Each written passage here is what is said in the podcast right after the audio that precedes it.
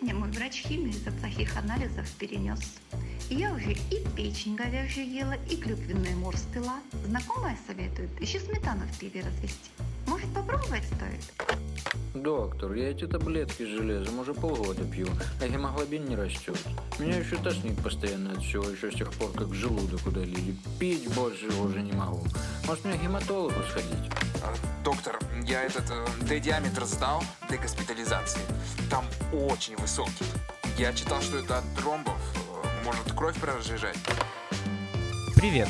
Это «Вам не ко мне» — подкаст, в котором мы снижаем градус недопонимания между онкологами и остальным врачебным миром. И в этом выпуске знамя онкологов несут Ирина Гридина, ординатор химиотерапевт и резидент Высшей школы онкологии. И Андрей Исаев Апостолов, врач-онколог и руководитель проекта ХСО ТОКС.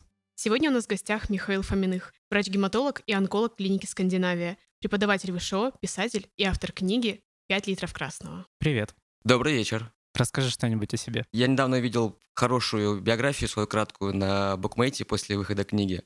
Они почти полностью копировали ее из э, Инстаграма. Я еще там добавил бы альпинист и мечтатель. На этом можно и остановиться. Просто Михаил Фоминых, альпинист, мечтатель и гематолог. Ну, там такая, получается, рифма. Э, Врач, писатель, альпинист и мечтатель. Блин, здорово, это почти, почти хокку. В своей работе онкологи ежедневно сталкиваются с необходимостью трактовать анализы крови, и при всей кажущейся простоте этого процесса каждый раз находятся какие-то сложности от различных пений, как связанных с онкологическими заболеваниями, так и связанных с нашим лечением. Но иногда и выпадают различные сюрпризы в виде действительно серьезных и устрашающих заболеваний гематологических, которые повергают онкологов в шок и заставляют цепляться зубами за гематологов и работать с ними рука об руку. Но об этом мы сегодня говорить не будем, потому что это слишком сложно. Мы поговорим, пожалуй, о том, как э, лечение онкологических заболеваний отражается на системе кроветворения и как здесь может помочь дружба с гематологом. Наша ежедневная рутина — это проблемы с кровью, это снижение нейтрофилов, лейкоцитов, эритроцитов и прочих показателей, от которых страдает сам врач, пытаясь как-то наладить эти показатели, продолжить лечение, и страдает пациент, мучительно придумывая для себя все новые и новые способы восстановить себе кровь. И здесь э, общение с гематологом может очень даже помочь. Немного, возможно, странный вопрос для гематолога, который по совместительству еще и онколог, но все же расскажи про свой первый опыт взаимодействия с онкологическим пациентом. Ну или, возможно, наиболее запомнившийся. Во-первых, да, у нас только в нашей стране есть вот это вот какое-то разделение на гематологов и онкологов. За рубежом это одна из подспециальностей онкологии. И действительно, мы как гематологи лечим и доброкачественные, и злокачественные заболевания крови. И я себя позиционирую именно как гематоонколог. То есть мне интересно заниматься лечением пациентов с злокачественными болезнями, а не компенсировать анемии и заниматься проблемами беременных. Свой первый опыт, наверное, какой-то комический, это когда я увидел, как первый раз делают трепанобиопсию. Мой будущий учитель тогда повел нас, еще третьекурсников или четвертикурсников, значит, на эту экзекуцию, когда я видел первый раз ее. И пациентка верещала на все три этажа больницы, и я, соответственно, эту боль проецировал на себя и сползал по стеночке практически цветом, как костюм хирургический зеленый. Значит, меня там подхватили под руки сестры и вывели подышать под Ты окошко. практически упал в собственную специальность. Ну да, да, да, да, лицом. Потом, конечно, такого уже не было, то есть я, я понял, для чего это делается, как это делается и все остальное. Были ли какие-нибудь случаи вот твоей работы как гематолога именно с онкологическими пациентами, которые тебя как-то, может быть, впечатлили или потрясли? Давай я буду говорить про своих пациентов, которые именно гематологические, то есть прям с первичным миелофиброзом. Я никогда не забуду эту историю и буду, наверное, ее повторять из раза в раз. Это мой первый опыт сообщения прогноза пациентки, который потом в итоге, к счастью моему, не сбылся. Это был такой э, урок. Мой учитель заставил меня посчитать по прогностическим индексам, сколько пациентке отведено жить. Эта пациентка была с первичным миелофиброзом. Э, Я там, значит, взял все факторы, возраст, количество лейкоцитов, бластов, размер селезенки. И получилось так, что и по всем шкалам, которые на сегодняшний день есть, осталось там жить полтора, максимум два года. Когда она прожила 4 года, я понял, что как-то не сбываются все эти прогнозы. В итоге она прожила еще после постановки диагноза 9 лет и скончалась, к счастью моему, не от нашего основного заболевания, а как часто бывает с гематологическими пациентами, от инфекции. Она просто на даче там полола какие-то грядки, поранила руку, занесла какую-то инфекцию, и скончалась она от инфекции, а не от заболевания, связанные с кровью. Хотя это тоже ну, опосредованно, потому что у них, соответственно, был поражен иммунитет. Вот, эта пациентка мне носила на протяжении всех наших встреч пироги, поэтому она так запала в душу, конечно же. Вот оно что. Да, ну то есть наши пациенты гематологические, они хроники, и встречи с ними происходят там в зависимости от того, какое заболевание, с разной периодичностью. Раз в месяц, раз в три месяца. Но эта история мне, наверное, запала на, на всю жизнь. Думаю, что я никогда не забуду. То есть ты садишься перед человеком, собираешь всю его семью, рассказываешь про какие есть перспективы прогноза, там, как обычно, истерика, заламывание рук, а в итоге пациентка еще прожила почти 10 лет. Из э, всей этой шумной карусели пеней, с которой может столкнуться онколог в работе с своими пациентами, конечно же, чаще всего мы встречаемся с анемией. Ни для кого не секрет, что противоопухолевое лечение снижает уровень гемоглобина, количество эритроцитов и, в общем, плохо влияет на показатели крови. При этом возникают сложности еще на этапе, когда онколог пытается компенсировать это, желая продолжить лечение, сохранить сроки, сохранить концентрацию лечения. Чаще всего онкологи либо просто назначают препараты железа, видим низкий гемоглобин, назначаем препараты железа. Если дело совсем плохо, то отправляем на переливание крови. То есть вот таких есть два способа лечения. Все не очень плохо, назначаем железо, все очень плохо, отправляем переливать кровь параллельно пациент э, тоже пытается со всем этим справиться. Он э, размешивает сметану в пиве, использует э, разные отвары, корешки и прочее. В общем, все очень от этого страдают, лечение откладывается, и это вредит как прогнозу, так и состоянию пациента. Вот то, с чего все начинается, как раз-таки с железа. Нас всегда ли оправданно назначать препараты железа для онкологических пациентов, получающих лечение, когда у них э, снижается гемоглобин? Смотри, здесь ситуация получается у нас двоякая, если мы говорим про анемию как отдельно железодефицитную и как анемию хронических заболеваний, которые наблюдаются у онкологических пациентов, потому что анемия хронических заболеваний это все-таки такое мультифакторное, мультигенезное заболевание, на которое влияет не только уровень железа. Там происходит, к сожалению, не будем сегодня, наверное, углубляться в физиологию, там гипсидиновый блок, то, что у них не всасывается железо из пищевого тракта, который поступает извне. Помимо этого влияет сама опухоль, еще выделяя разные неприятные факторы некроза опухолей и кучу других различных цитокинов, которые ухудшают все это.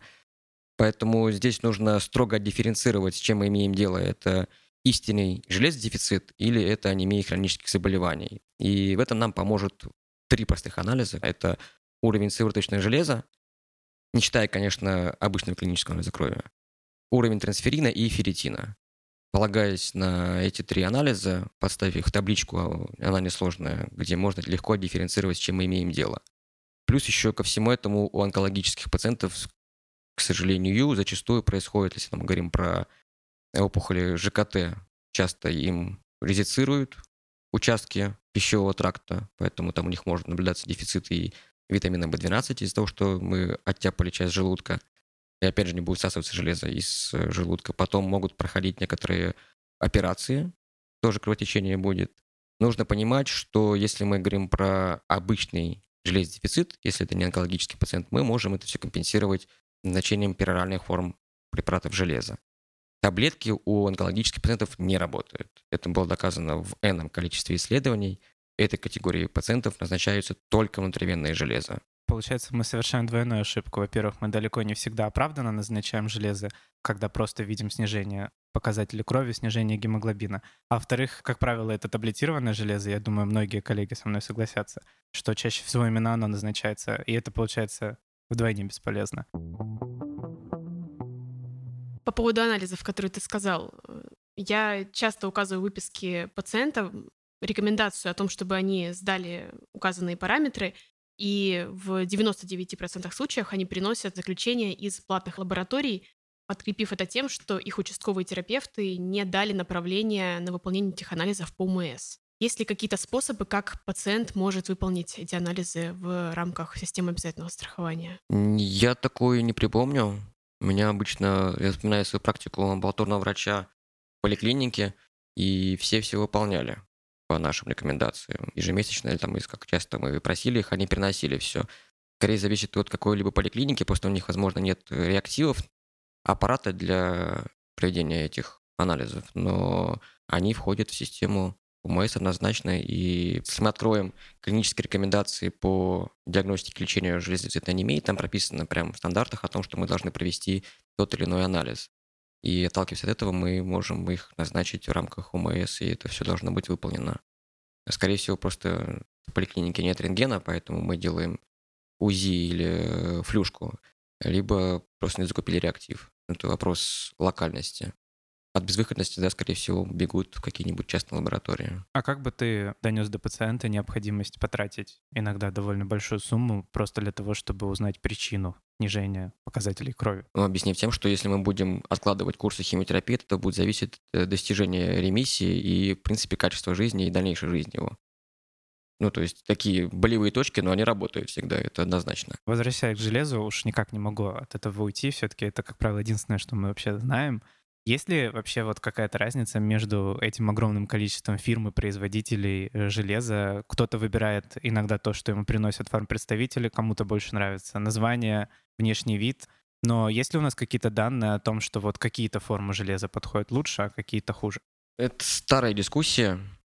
Помню, еще большие дебаты были по поводу того, что витамин С влияет на всасываемость и якобы улучшает биодоступность железа, поступающего извне. Японцы потом провели какую-то большую исследование, сказали, что ничего не работает, а французы им вторили и сказали, что тоже ничего не работает.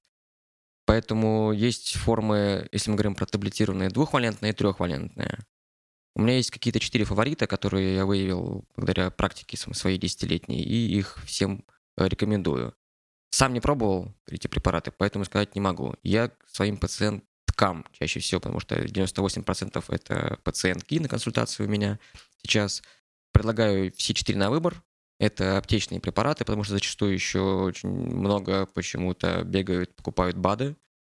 Там дозировки совершенно смешные. И нужно понимать, как переносится тот или иной вид таблеток. Если помогает один, и он хорошо переносится, то зачем что-то менять? Еще обращаю большое внимание на пациенток на то, что там было написано в инструкции именно эквивалентно железу. То есть таблетка может весить столько миллиграмм, а работающие вещества, действующего, будут сильно меньше. Нужно на это тоже внимание обращать. Получается, это опыт и переносимость пациентам. Как-то в индивидуальном порядке это более-менее подбирается. А если говорить про парентеральное железо, да, все-таки, если мы о онкологических больных разговариваем? Внутривенные, там существует прошлое поколение и совсем свежее поколение. Прошлое поколение, они отличаются тем, что там, не помню, какая декстрановая форма была, они долго вводятся по количеству часов, тратящихся на введение самого препарата, а новые, они вводятся буквально там за... Он один всего лишь на рынке.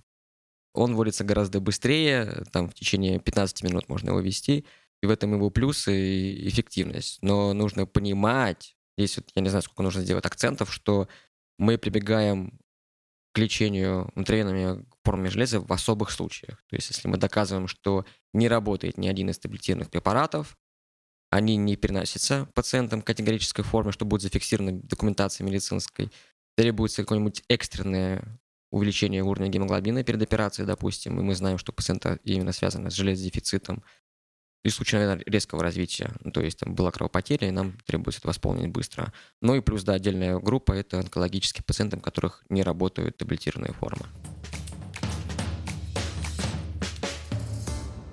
И отдельным камнем преткновения у онкологов становятся эритропоэз-стимулирующие препараты. И, в принципе, здесь онкологи делятся на два лагеря. Те, кто вообще не назначают эритропоэтины и всячески их избегают, и те, кто их назначают абсолютно куда ни попадя и крайне слабо следят за их использованием. Как все-таки выглядел бы наш идеальный пациент, если бы мы хотели назначить ему эритропоэтины? Для меня это вообще было откровением. Когда я вышел с этим выступлением на онкологической конференции, Андрей был как раз в лагере противников назначения препаратов эритропоэстимулирующих.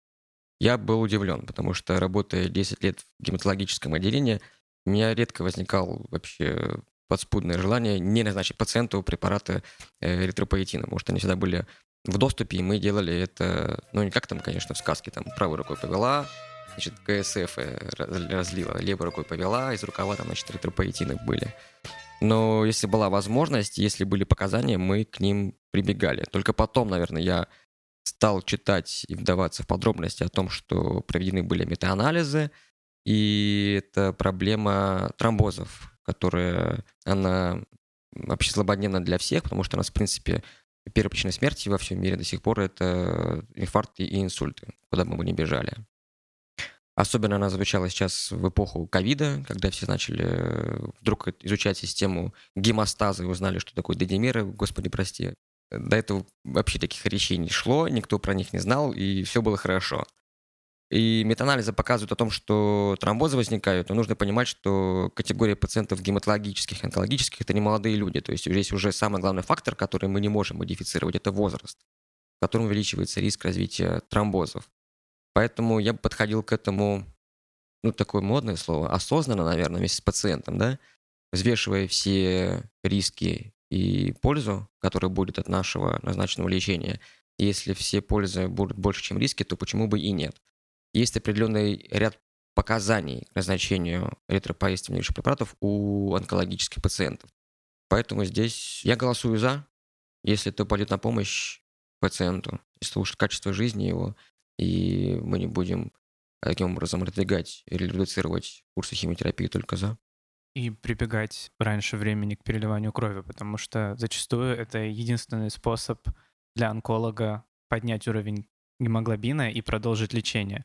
Потому что вот эта фобия в отношении к эритропоэтинам среди преобладающего просто количества онкологов, да, она в первую очередь обусловлена страхом перед побочными явлениями, но почему-то большинство нашего лечения, которое мы назначаем, оно тоже имеет не меньше жутких побочных явлений. Мы всегда смотрим, где польза больше, чем вред. Ты, кстати, свое мнение изменил после тех дебатов или нет? Да слушай, я тогда, в принципе, не то чтобы я был прям ярым противником, я скорее пришел к тебе за помощью, чтобы ты мне разрулил, пояснил за этот момент. Но меня как раз-таки всегда удивляло, потому что во всех больницах, где я работал, где я был ординатором, к эритропоэтинам относились как к чуме. Ну, то есть, э, господи, зачем? Нет, это жутко страшно, и как будто вот ты только там назначишь, и на следующий день у тебя уже просто тромбанет пациент, и все, и конец наступит. Но как раз-таки мне всегда было это непонятно, потому что у меня было столько пациентов, которым бы это очень помогло но которые, кстати, в силу особенностей здравоохранения не всегда могли это получить. Некоторым приходилось приобретать за свой счет, что тоже, конечно, имеет высокую финансовую токсичность. Но будем надеяться, то, что эритропоэтины со временем тоже войдут в нашу практику, потому что у них однозначно есть своя точка приложения. И все же, в каких случаях нам стоит склониться в пользу переливания, нежели назначения эритропоэтинов?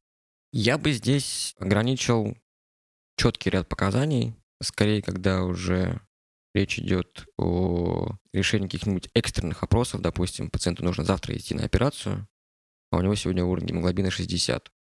Здесь бы я, не задумываясь, назначил ему переливание крови, чтобы...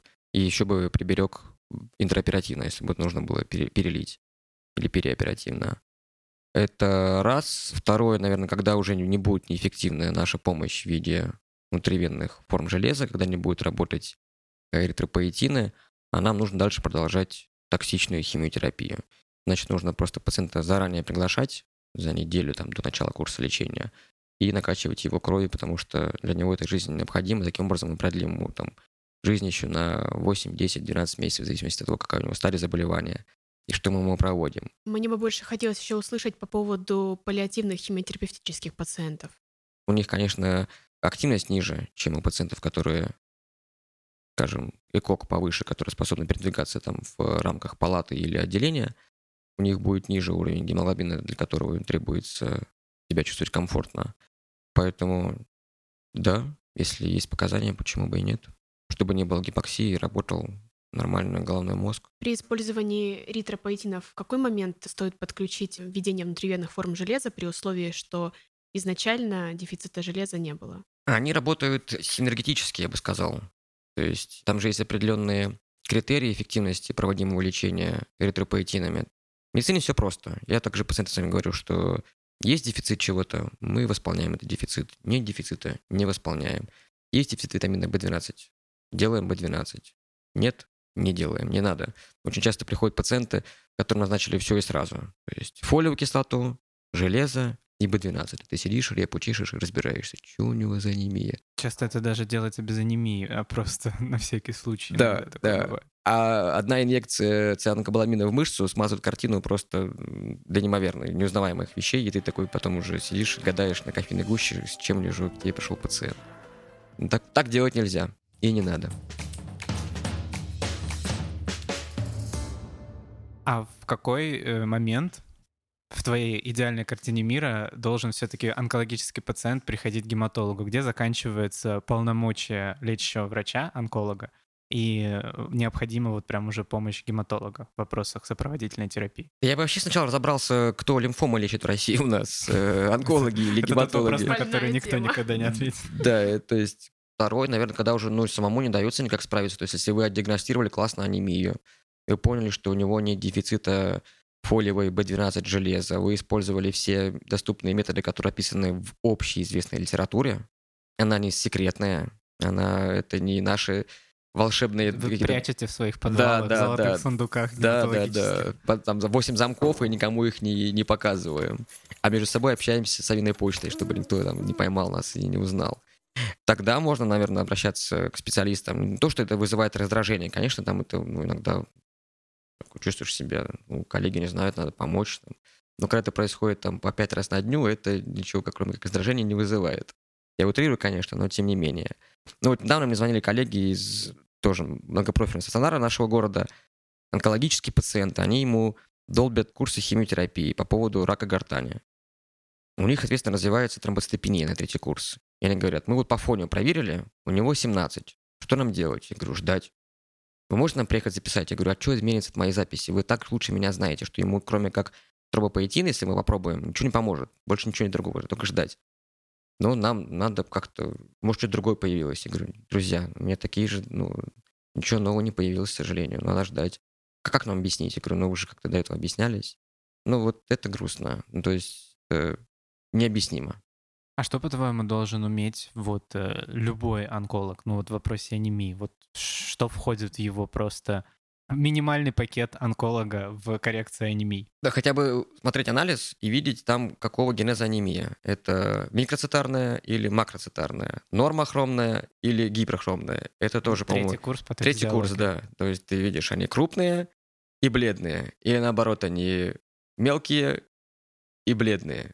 Ничего вообще-то. Это читается, называется MCH, MCV и MCHC. Все. Вот эти от- открыл. Если у тебя есть голова на плечах, ты уже знаешь, какого примерно генеза анемия. Соответственно, дальше, ну, если у тебя есть возможность, ты потом назначаешь, ну, конечно, это надо подтвердить все равно, какой дефицит чего мы имеем. Железо, перитин обязательно, B12 и фолиевую кислоту. Если ты все это сделал и не нашел дефицитного состояния здесь, то можешь звать гематолога. А если нашел, ну, компенсирует то, что ты нашел. Если фолиевую кислоту мало у пациента, значит, дай ему фолиевой кислоты. Если мало B12, назначим в мышцу. Ничего там секретного нет. Я думаю, что большинство всех этих ситуаций обусловлено не тем, что онкологи не могут залезть в общедоступные рекомендации или up-to-date, а тем, что они просто недооценивают серьезность их ситуации, и им кажется, что либо все разрешится само собой, анемия явно сама собой не разрешится, либо же как-то пациент сам сходит, пожалуется, обратится к терапевту, к гематологу, и ситуация Сам решится. догадается дойти до гематолога. Например, да. И, наверное, все-таки, да, таленность какая-то. Но многие игнорируют еще действительно. То есть ты видишь, что пациент там лечили 8 курсов на уровне гемоглобина 85, а он такой бодрый и веселый. И думает, ну это опухоль меня так сожрала, поэтому мне так плохо. А- Не благодаря, а вопреки. Да, смотришь и думаешь, что можно было бы сделать и получше, чтобы всем было больше. Может быть, бы тоже тебе пирог испекла, как и мне, с э, лавровым листом и капустой принесла. Поэтому есть вещи, которые нельзя игнорировать, а есть вещи, которые можно, закрыв глаза, пойти на курс лечения. Насколько вообще ферритин показателен у онкологических пациентов? Потому что это достаточно все-таки неспецифичная штука, когда есть еще онкологическое заболевание, на уровень ферритина может влиять еще целый ряд факторов других. Как бы ты советовал относиться вообще и серьезно воспринимать ферритин? Но вот для диагностики просто анемий, без онкологических, вынесем их за рамки, это отличный маркер. Ты полностью прав, что он является таким же астрофазовым белком, как ЦРБ, и в случае острой инфекции или серьезного аутоиммунного заболевания, онкологическое почти равно аутоиммунному заболеванию, он резко повышается уровень ферритина, поэтому не будет таким э, высокоспецифичным маркером диагностики истинного там, или латентного дефицита железа. Как раз в диагнозе между истинным железодефицитом и относительным ферритин, мы на него же тоже ориентируемся. Ну смотри, я бы сказал так, что мы онкологических пациентов вынесем отдельно за скобки и знаю, что у него есть серьезное онкологическое заболевание, оно всегда будет серьезное, это уже будет по умолчанию анемия хронических заболеваний, как бы мы не хотели от этого отвертеться. И не надо у этого пациента ориентироваться на уровень ферритина. Если он находится в острой фазе заболевания, сейчас оно не в ремиссии, а вот прямо сейчас оно шарашит, то здесь не надо измерять, и, там, у него будет уровень ферритина там полторы тысячи. То есть у тебя есть причина, которая повышает уровень ферритина. Как правильнее было бы подобрать слова и объяснить пациенту о том, что нам необходимо отложить лечение в связи с гематологической токсичностью, которая возникает из-за нашего лечения? Если это неизбежно. Ну, я нет какого-то волшебного сценария, к сожалению, э, не получится. Ну, то есть, ну, во-первых, это все же индивидуально, в зависимости от того, какой у вас пациент. Который очень хочет лечиться, несмотря на то, что он еле приполз к нам. Ну, объяснить у тебя же ситуацию, что если мы сейчас начнем, то мы просто добьем его и все. То есть мы заносим над ним топор, являясь тут же палачом в его судьбе, и что, проведя сейчас курс химиотерапии, мы только усугубим все это, и он может этого умереть не от заболевания, а от нашего лечения. Но это, опять же, такие не совсем здоровые болевые точки, но они работают. Психика так наша человеческая устроена. Что если добрым словом не помогает объяснить, если он прям желает и вас э, пытает, и вам выламывает Доктор, руки. у меня же рак, надо лечить рак. Да, Прямо ну- сейчас. То есть объяснить, что есть определенные пользы от этого всего, но есть и риски с этим сопряженные. Если мы назначим, то это будет только хуже. Мы проведем его в полных дозировках, но чуть попозже. Нужно немножко подождать, восстановиться и приложить максимальные усилия, чтобы это все компенсировать. И, конечно, это на пользу точно никому не идет. Мне очень нравится вот в объяснении пациенту вообще вопроса токсичности такой пример, что наше противоопухолевое лечение — это такая балансировка на больших весах между дикой токсичностью этого лечения и его пользой. И очень важно врачу всегда понимать, как ему надо поступить, чтобы этот баланс сохранить. И иногда нужно действительно склоняться больше в сторону сопроводительной терапии и на время, если это правда необходимо, откладывать основное лечение. Да, Михаил уже начал э, говорить об этом. Я хочу спросить отдельно, что тебя бесит больше всего в работе с онкологами? И над какими моментами в совместной коммуникации онкологам стоило бы поработать и не доставать гематологов тупыми вопросами или же не затягивать до последнего? У меня как-то так судьба складывается хорошо, что после однократного общения со мной кто ко мне обращается, потом вдруг становится каким-то прозревшим или не знаю, чем я обладаю, может, какой-то у меня тар. Божий. Я, значит, внушаю людям о том, что нужно книги читать. Это И- какое-то крещение, видимо. Ты Да, пускаешь да. в купель знания. Да, как у Лавра в книге Водолазки, да. Да, я, значит, прик- прикасаюсь, да, значит, рукой и все объясняю. Сейчас, кстати, это стало гораздо меньше. Ну вот я недавно вам привел пример по поводу тромбоцитопении. Ну вот что я могу с этим сделать? Ну то есть нет ничего нового предложить здесь не могу. Ну мало тромбоцитов, надо подождать, надо восстановить. Мы очень любим спрашивать в наших подкастах о том, что бесит наших гостей. Редко, когда мы говорим, что бесит нас, но сейчас хочется рассказать о том, что иногда бесит, когда наши коллеги бездумно и безудержно назначают тот же дексаметазон на нейтропению. Или же, опять же, да, о чем мы уже говорили, назначают железо, едва просто завидев снижение гемоглобина. Или отправляют пациента домой, откладывая ему лечение, или просто отменяя его, хотя прямых показаний для этого нет, просто потому что им там что-то в крови не понравилось. Как бы ты объяснил коллеге-онкологу, что не надо так делать? Вот давай представим, что я такой врач, который одной рукой колет дексу, другой рукой колет железо внутримышечно, и при этом еще ногой отпихивает пациента с тромбоцитами 100, хотя ему можно провести очередной цикл лечения. А Дексу с какой целью было назначено? А Так э, это же дико популярная штука. Лечить нейтропению, поднять нейтрофилы. Ну, не работает это, и, все. Что тут? Если мы не говорим про аутоиммунные какие-нибудь тромбоцитопении и нейтропении, это, ну, это очень редкие случаи. Это все не будет работать. Как это объяснять? Ну, учить надо. Не знаю, что еще надо делать. Садиться и читать вместе книжки по нормальной физиологии, как работает колонно-стимулирующий фактор, где находятся рецепторы на нейтрофилах, где находится костный мозг, как мы на него можем воздействовать. Я книгу для этого написал. Вот, ты можешь советовать Вот. своим коллегам почитать книгу. Она не научная, она научно-популярная. Там на доступном языке вообще для всех, даже не для студентов медицинского вуза, а просто для людей медицинского образования, понятным языком рассказано, как устроена кровь, какие есть клетки, где они образуются, как мы можем на них воздействовать. Я думаю, этот доктор, который вводит дексаметазон с целью лечения нейтропении, он прекрасно осознает, что он делает, но все же немного лукаво посматривая, скажет тебе, ну как это не работает. На следующий день я беру анализ крови, а там нейтрофилы уже не 0,6, а 1,2. Как это не работает? Я порадуюсь за этого доктора, если у него есть такая выборка, которая доказала эффективность назначения глюкортикоидов при лечении нейтропении, но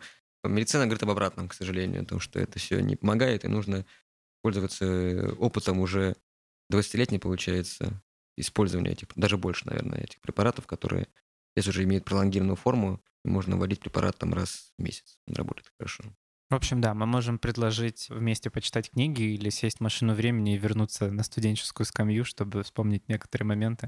И дальше, опять же, взявшись за руки, вместе постигать этот чудесный мир сопроводительной терапии. Давай еще поговорим про такую классную штуку. Мой любимый анализ крови — это коагулограмма. Это идеальный пример мема «Ничего не понятно, но очень интересно». Мы на него смотрим каждый раз, когда к нам приходит пациент на очередной цикл или просто приходит, когда нам нужно посмотреть на анализы. Мы внимательно вглядываемся в эти цифры, ничего в них совершенно не понимаем, но неизбежно снова и снова с этим сталкиваемся — при этом, понятное дело, что погрузиться во все эти процессы — это за пределами просто наших возможностей. Может ли вообще коагулограмма быть полезна для онколога и как? Для онколога очень редкий случай, наверное, когда она будет полезна. Давайте будем честными. Коагулограмма зачастую выполняется вообще не по назначениям. Она каким-то образом вошла в скрининг, чудесным для меня тоже, я не понимаю. Вместе с додимером залетела. Это вообще кошмар полный. Это именно мода, которая стала известна всем во времена ковида. Все начали, значит, вдруг знать гемостаз туда, значит, сдувать свой нос. Большими специалистами. Гемостазиологи. Но недавно я столкнулся с прекрасной историей нравоучительной. Значит, меня зовут на консультацию у пациентки гипофреногенемия. Я поверить в это не могу. Хирурги. Я не в обиду хирургам, но просто говорю, что они что меня зовут. Э, Мне так лень было ехать на эту консультацию. Я говорю, а можете хотя бы анализ открыть и сказать мне, какой уровень фибриногена? Они мне говорят, 0,2. Я говорю, такого же не бывает. Они говорят, вот бывает. Я говорю, проверили в двух анализах? Они говорят, да, в двух анализах. Действительно, я приезжаю, пациентке оказывается наследственная, э, врожденная афибриногенемия. А им идти на операцию большую, полостную, кровящую. При нижнем границе уровня фибриногена 2, у нее 0,2 нанограмм, по-моему, или грамм в, в, в литре. Я начинаю открывать литературу, читать, что это такое вообще, с чем это может быть связано, потому что, оказывается, таких случаев всего в мире описано 100. В России таких наблюдается ежегодно 2 пациента. Ничего с ними делать никто не знает, да. Ну, мы собрали консилиум из коллеги моей из Центра по лечению гемофилии, местного трансфузиолога, хирурга. Пришли к выводу тому, что мы можем назначить ей криопреципитат, страшное слово, да, хирурги не могли его выговорить. И некоторые услышали первый раз еще в, жи- в жизни. выговорить. в жизни, да, такое слово. Идеальная вещь для коррекции именно когда нет фибриногена. Я надеюсь, что его нет в этой больнице. Скажу, что нет его, и, значит, не будем оперировать. Такие, а у нас есть. Я, ничего Вот себе. это поворот. Я, значит, расписываю схему, как нужно вводить. Все успешно, налили э, перед операцией, готовы были делать это переоперативно. Пациентки провели операцию, резекцию почки, все хорошо, она здорово выписалась. Получается, Польза иногда есть, но это... э, это чтобы поймать какую-то казуистику по большей части. Да. Вот тот самый любимый всеми нынче дедимер, прости господи, не буду повторять, это буду бесконечно. Это... И, в принципе, коглограмму я бы назначал в двух случаях. Если пациент кровит и пациент тромбанул. Все. Если у пациента ничего нет, вот он ходит по улице, там, не трогайте его. Или даже идет в свой онкологический Да. диспансер. Главная заповедь медицины – не навреди. Чем больше мы выполним анализов, тем больше мы найдем глупостей непо- непонятных, ненужных. К сожалению, действительно, у онкологических пациентов есть предрасположенность к тромбозам больше, чем у людей без злокачественных заболеваний. Потому что у них появляются другие непонятные факторы, которые вырабатывают опухоль в кр- в крови. Это, это факт. Но коглограммой мы это никак не поймаем, мы это не сможем профилактировать. Если мы в один день поймаем у него уровень фибриногена 6, мы ему тут же назначим терапию для того, чтобы снизить уровень фибриногена или что-нибудь еще. Несмотря на то, что тромбозы являются одной из основных причин смертности у онкологических пациентов, онкологи кровотечений боятся не меньше. И более того, существует такой миф, что если пациент тромбанул, то как бы вроде эта ситуация закономерная, однако если он закровил, то это вина онколога, который его вел. Одними из препаратов, которые повышают риски кровотечения, являются VEGF-ингибиторы. И вот совсем недавно у меня была ситуация у пациентки с раком шейки матки к схеме был добавлен бевацизумаб, при том, что со стороны самой шейки матки каких-либо явных причин кровотечению не было. Ранее был проведен радикальный курс химиолучевой терапии, прошло достаточно много времени, пациентка метастатическая, и, собственно, терапия была направлена совершенно на другие очаги, однако кровотечение случилось именно из шейки матки, и обронила гемоглобин буквально за раз э, почти на 60 единиц, что повело за собой необходимость гемотрансфузии. Как знание системы гемостаза, каких-то нюансов, может быть, в коагулограмме, может быть, вообще знаний нюансов патофизиологии может помочь в таких ситуациях? Общие знания, скорее, в системе гемостаза, ну, они как-то на подкорке отложились, и ты про них помнишь, что есть внешний цикл, есть внутренний цикл, там один действует на другой, в итоге образуется тромб, или тромб не образуется. Важнее знать механизм действия самих препаратов и механизм развития побочных эффектов. Вот это, наверное, вещи, которые я бы к себе акцентировал в голове и про них бы помнил, никогда бы не забывал. В чем прелесть, с одной стороны, и в чем коварность гематологических, онкологических пациентов, они могут тебе каждый день принести что-то совершенно вообще загадочное, непонятное. То есть ты утром сделал один анализ – обед пришел или спокойно уехал домой после дежурства, а тебе говорят, что там у тебя пациент что-нибудь выдал такое, что ты вообще не ожидал. В этом как бы и интерес, который подогревается в ходе твоей работы, ты не устаешь со своими пациентами скучать, что все течет не благополучно и не стандартно. Ну и как бы тоже ничего хорошего в этом нет. Поэтому нужно быть готовым всегда к различным побочным эффектам. Если есть один из 100% случаев, то нужно быть готовым, что он у твоего пациента именно и разовьется. Вот как сейчас э, нас дебаты тоже по поводу, опять же, вернусь к внутривенному назначению препаратов железа. Частота развития анафилактических реакций там колеблется от 0,014 до 0,1, по-моему, процента. А у меня такая пациентка была. Хотя моя выборка не 10 тысяч, которое было проведено клиническое исследование, а, дай бог, я там пролечил 200 к тому времени пациенток из ЖДА. И она мне выдала анафилактическую реакцию в процедурном кабинете. И я запомнил всю жизнь, конечно, у меня будет уже биос по этому поводу, да, то есть я такой сяду и буду думать, а назначу ли я э, препараты железа внутривенно или не назначу. То же самое с ингибиторами VGF. Да, у них есть побочный эффект, про это нужно помнить. Коагулограмма заранее нам здесь не поможет никак. Ну, то есть, опять же, повторюсь, все просто в медицине. Пока ты не попробуешь, ты не узнаешь. Ну, побочный эффект. Меня спрашивают пациенты иногда приходят ко мне и говорят, а вот я там почитал, будет отеки, будет это. Ты не знаешь, я не знаю, Господь Бог, никто не знает. Вот если кто-то будет заранее знать, я буду рад.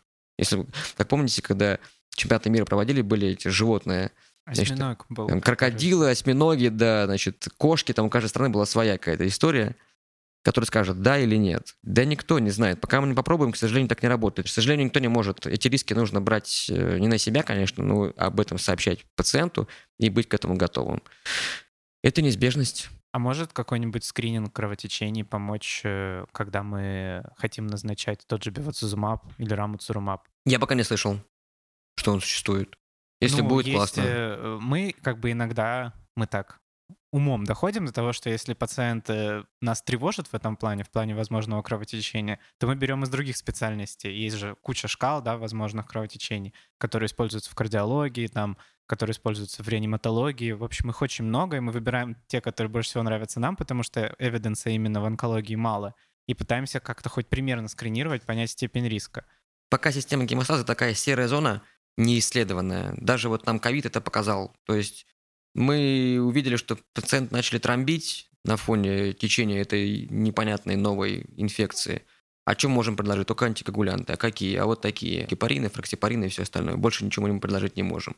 Но это тоже, как считаю, по мне, бомбежка из пушки по воробьям. Мы не действуем на причину, мы действуем всего лишь на следствие, каким-то образом разбавляя там, и уменьшая что-то третье, пятое, десятое.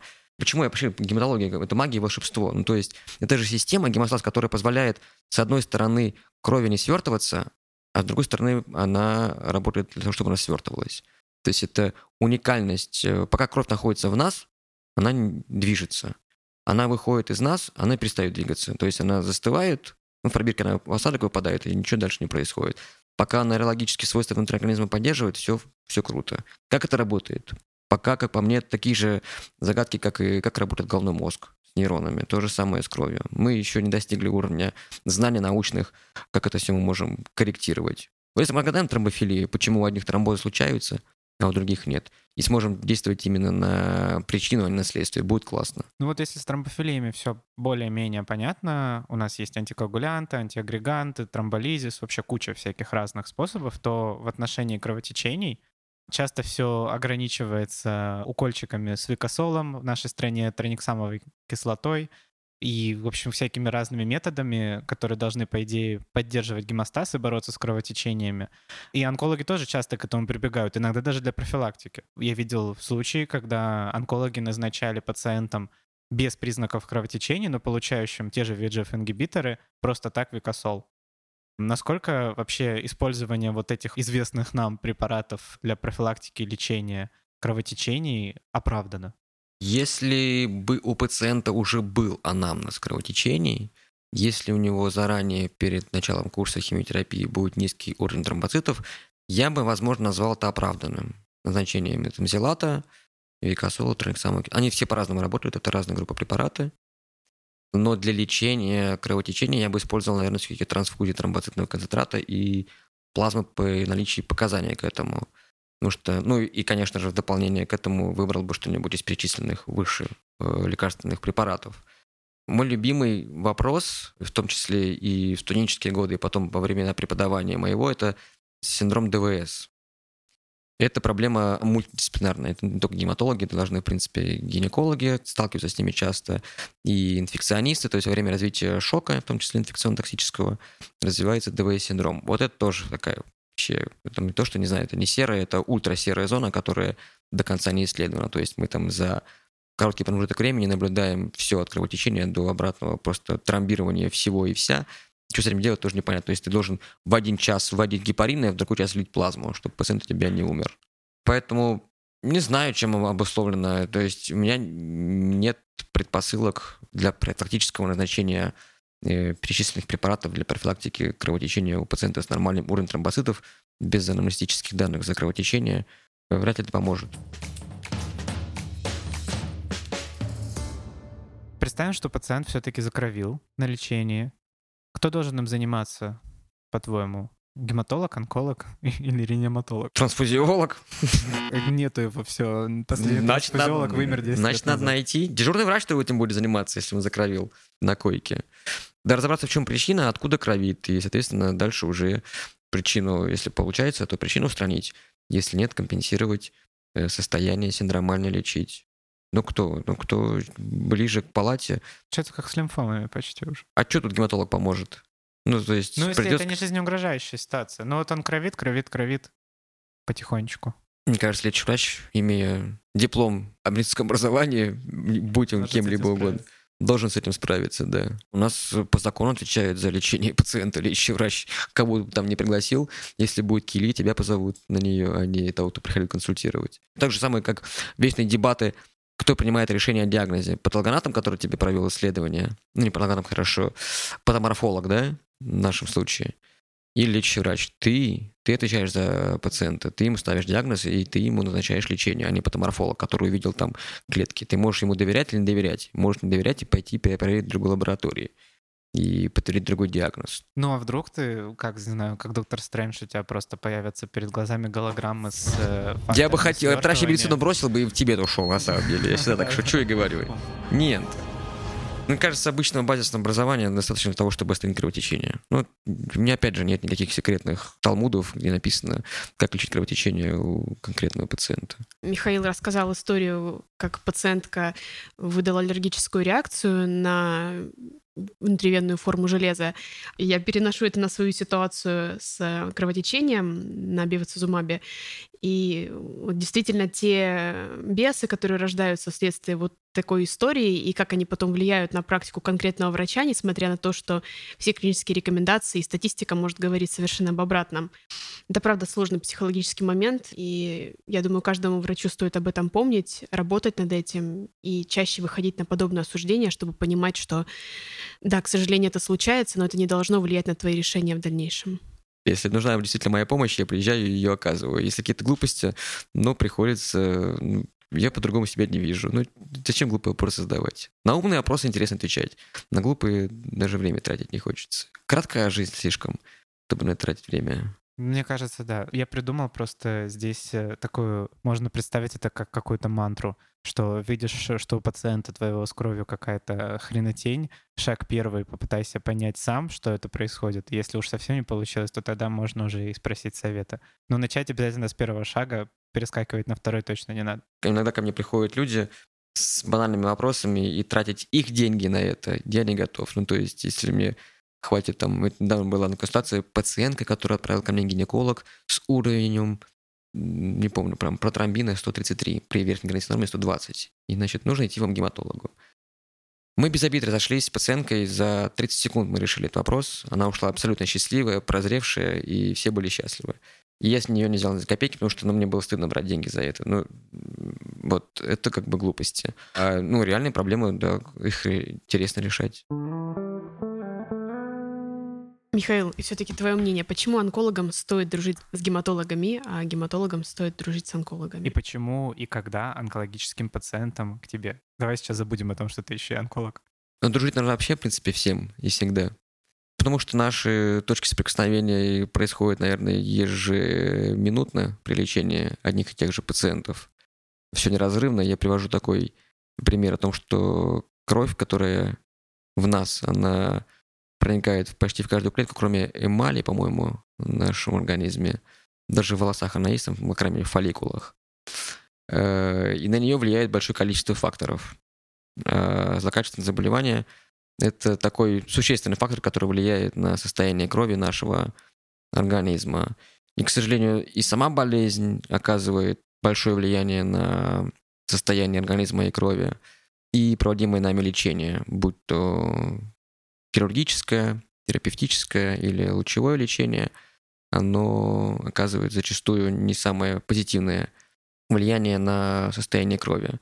Дружить нужно всем. Да, в принципе, нужно жить в мире и согласии. Тогда будет счастье. А если тебе есть всегда позвонить кому, спросить, как это с этим делать, то вообще будет прекрасно. Я знаю, что не у всех есть такая возможность, даже среди моих коллег.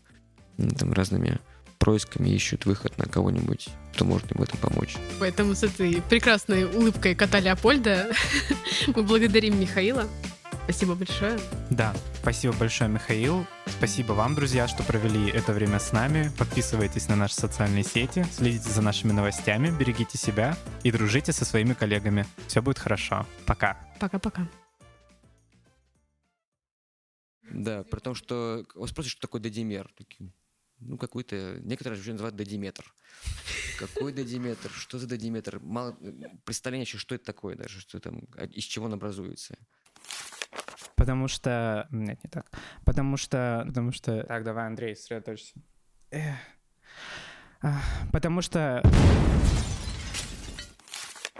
Некоторые онкологические рекомендации предлагают использовать просто катофом границу 100 и уже от нее считать э, снижение.